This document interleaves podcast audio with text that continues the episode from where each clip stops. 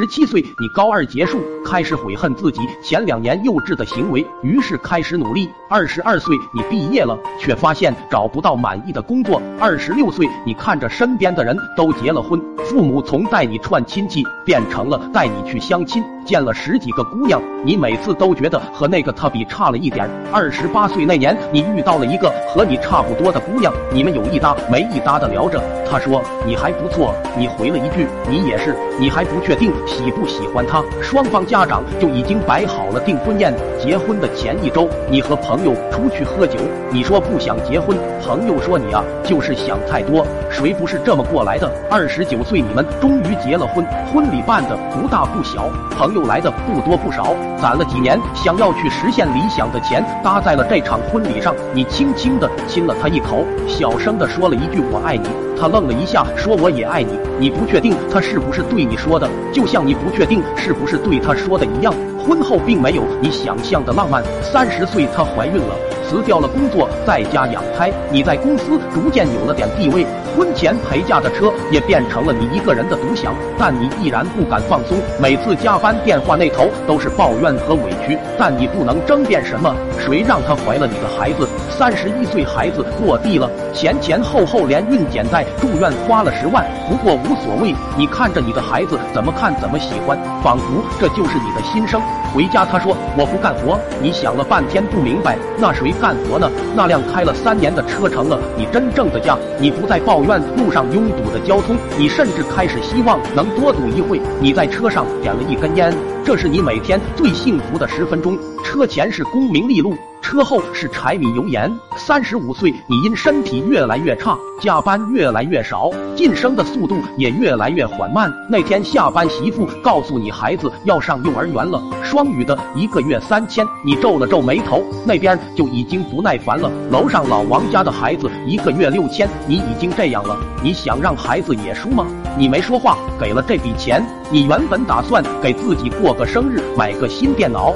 三十八岁，孩子上了一年级，老师说一年级最关键，打好基础很重要。你笑着说：“是是是，老师你多照顾。”新生接待的老师看着你不明事理的脸说：“课外辅导班一个月两千二。”你一咬牙，为了孩子报了。四十六岁，孩子上了一个不好不差的高中。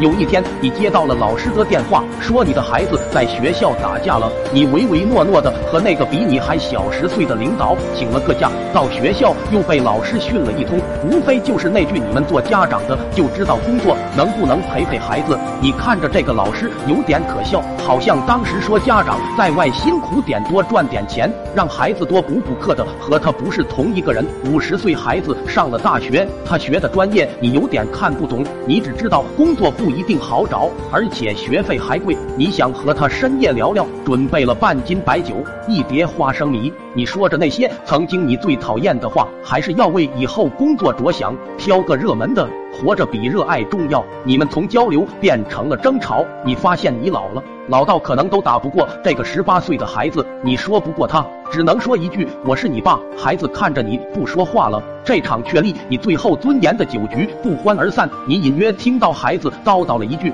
我不想活得像你一样。”怎么就哭了呢？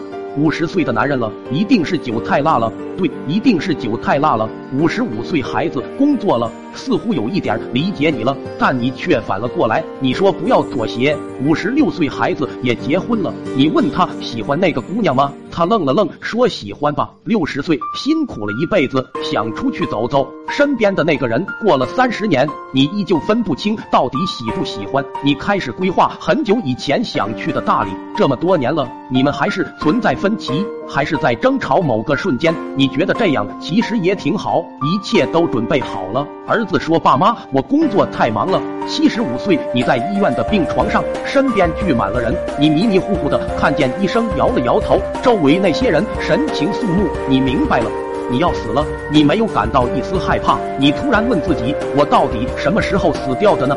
你想起二十九岁的那场婚礼，可能那时候我就死掉了吧。周围开始变得慢慢模糊，隐约中仿佛回到了那个懵懂的年纪。一群小伙伴在身旁嬉戏，环绕叫喊着：答应他，答应他。